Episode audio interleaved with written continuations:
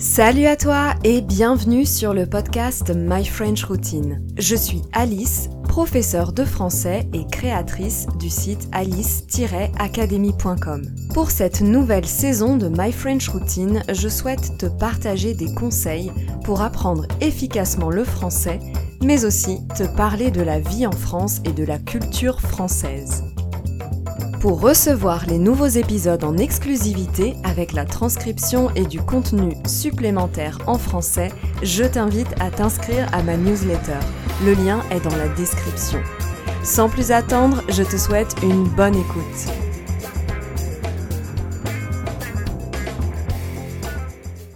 Aujourd'hui, dans cet épisode de My French Routine, j'ai décidé de te parler d'un sujet qui me tient particulièrement à cœur, celui de la création de mes cours de français. Je vais t'expliquer plus particulièrement la manière dont j'essaie de rendre mes cours plus inclusifs et moins stéréotypés. En premier lieu, dans la forme et en deuxième lieu, dans le fond. L'enseignement des langues a-t-il une influence sur les stéréotypes? Je ne sais pas si tu t'es déjà posé la question. Moi, je ne me la posais pas du tout au début de ma carrière de prof. Pour moi, enseigner une langue, c'était juste enseigner du vocabulaire et de la grammaire, apprendre à faire des phrases à l'oral et à l'écrit, point barre. C'était quelque chose de neutre. Pour préparer mes cours, je m'inspirais ou j'utilisais directement des méthodes de français ou des sites spécialisés dans le FLE, français langue étrangère, sans me poser plus de questions. Ce n'est que récemment, lorsque je me suis lancée dans Alice Academy, pendant le confinement en 2020, que j'ai compris qu'enseigner, c'était beaucoup plus que ça, c'était beaucoup plus puissant. J'ai réalisé que j'avais aussi un rôle à jouer, un impact, lorsque je créais mon propre contenu pédagogique. À partir du moment où j'ai publié sur les réseaux sociaux, j'ai pris la mesure de l'impact que je pouvais avoir en tant que professeur sur la transmission ou non de certains stéréotypes. J'ai pensé à mes amis français, mais aussi à mes élèves du monde entier qui sont d'une autre couleur de peau. J'ai pensé à mes amis et à mes élèves qui sont homosexuels. Et j'ai pensé à mes amis qui, comme moi, revendiquent l'égalité entre les femmes et les hommes dans la sphère professionnelle et privée. Je me suis rendu compte que les illustrations et les exemples choisis, même pour un cours de langue, n'étaient pas neutres. C'était important pour moi que toutes ces personnes qui font partie de mon quotidien ne se sentent pas exclues. Et si je dis ça, ce n'est pas pour surfer sur une mode d'inclusion à tout prix, c'est simplement parce que ça représente mes valeurs. Je suis contre le racisme, je suis contre l'homophobie, je suis contre le sexisme et toutes les formes de discrimination et d'exclusion. Je suis convaincue que nos différences font notre richesse. Et si j'enseigne le français à des étrangers, c'est pour leur permettre de comprendre la langue française et de se faire comprendre par d'autres francophones. C'est donc tout le contraire de l'exclusion. Avant d'être professeur de français, je suis moi-même une étudiante en langue. À la base, je suis traductrice en italien et portugais et j'ai vécu en dehors de la France, en Italie, au Portugal et au Brésil. Pendant mes voyages et maintenant pendant mes cours, c'est un réel plaisir pour moi d'être en contact avec des personnes de l'autre bout du monde qui vivent dans une réalité différente, une autre langue, une autre histoire, un autre âge, un autre métier, une autre religion ou spiritualité, et j'en passe. En lançant Alice Academy, je me suis alors permise d'être moi-même et de créer des cours qui respectent mes valeurs. Et tant pis si ça ne plaît pas à tout le monde. Si je suis professeure indépendante, c'est bien pour pouvoir être en accord avec qui je suis, n'est-ce pas? Donc non, pendant mes cours, je n'utilise pas seulement des exemples avec des couples hétérosexuels. Non, je n'utilise pas seulement des illustrations avec des personnes de couleur blanche. Non, les femmes ne font pas du shopping pendant que les hommes font du bricolage à la maison. et non pour illustrer les tâches ménagères comme le ménage ou la vaisselle. Je ne mets pas systématiquement des femmes. Ça semble peut-être anodin ou évident pour toi, mais je t'invite à jeter un coup d'œil au manuel scolaire, aux illustrations des réseaux sociaux et faire une recherche rapide d'images sur Google. Tu verras qu'il y a encore du chemin à parcourir. Et moi aussi, je sais que je dois encore déconstruire certains stéréotypes inconscients et ancrés depuis mon enfance. Mais maintenant que j'ai pris conscience de ça, je suis attentive à la manière dont je crée mes cours dans le fond comme dans la forme. Pour la forme, je fais donc attention aux images que je choisis pour illustrer du vocabulaire ou un exemple. Une chose toute bête, c'est de ne pas utiliser le rose pour les filles ou le bleu pour les garçons, parce que je trouve ça ridicule. C'est comme pour les jouets ou les vêtements des enfants. Pour marquer le féminin, on peut très bien utiliser d'autres couleurs. Ensuite, j'essaye d'intégrer de plus en plus l'écriture inclusive qui permet d'intégrer la forme féminine à un nom ou un adjectif.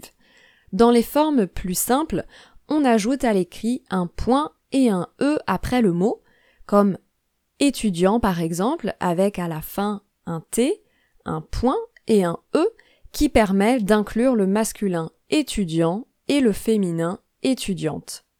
En français, nous ajoutons souvent un E pour le féminin, mais on ne l'entend pas à l'oral, comme dans les participes passés avec être par exemple.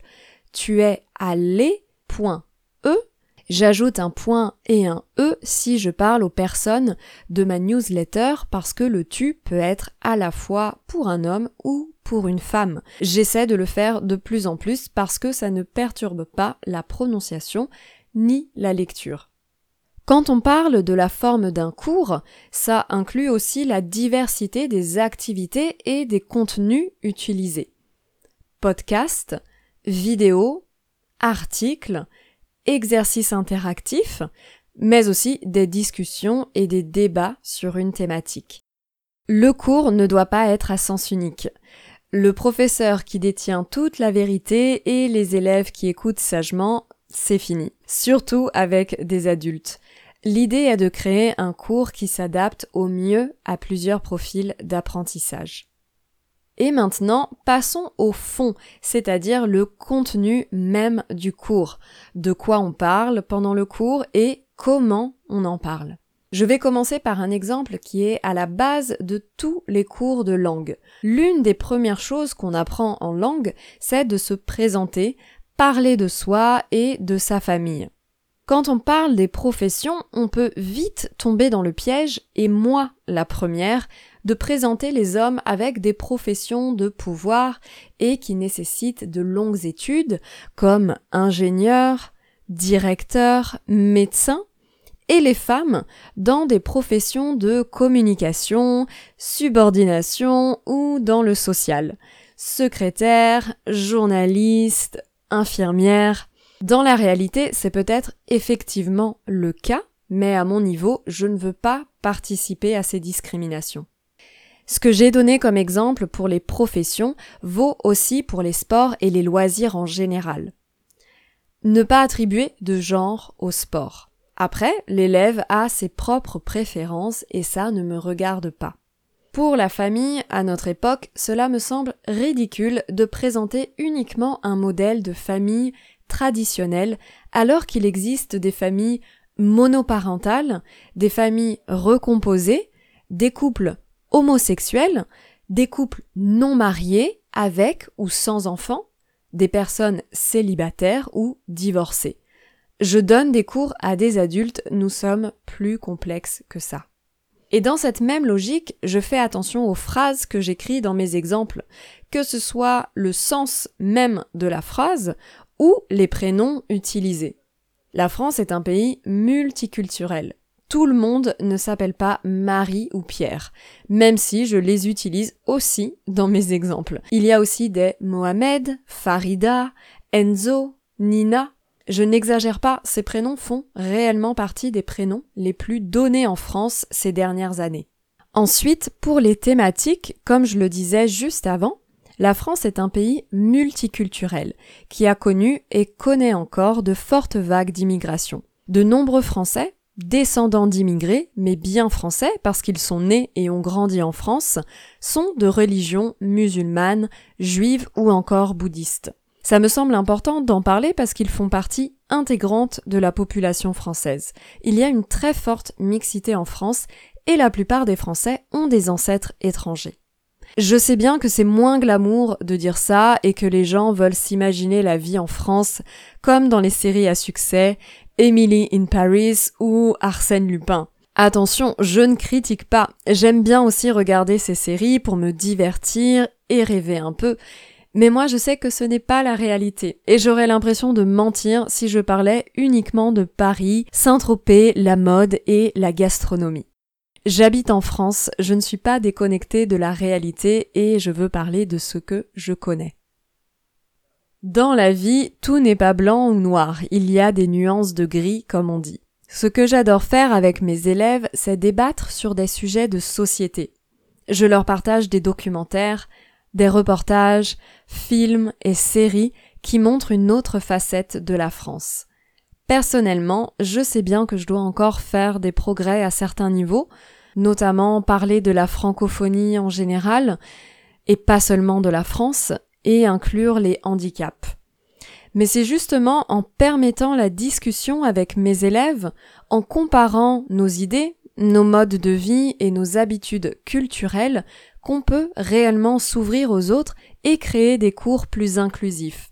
Avec le partage et la communication, on s'ouvre mutuellement. N'hésite pas à m'écrire en commentaire ou par mail si tu souhaites partager ton avis sur cet épisode, que tu sois d'accord ou pas d'accord, l'essentiel est de communiquer. Un grand merci d'avoir écouté mon podcast jusqu'à la fin. J'espère que tu as pris autant de plaisir à l'écouter que j'en ai eu à le préparer. N'oublie pas, tu as la transcription disponible sur mon site internet et chaque semaine, je te fais voir ou revoir le vocabulaire sur mon compte Instagram. À très vite!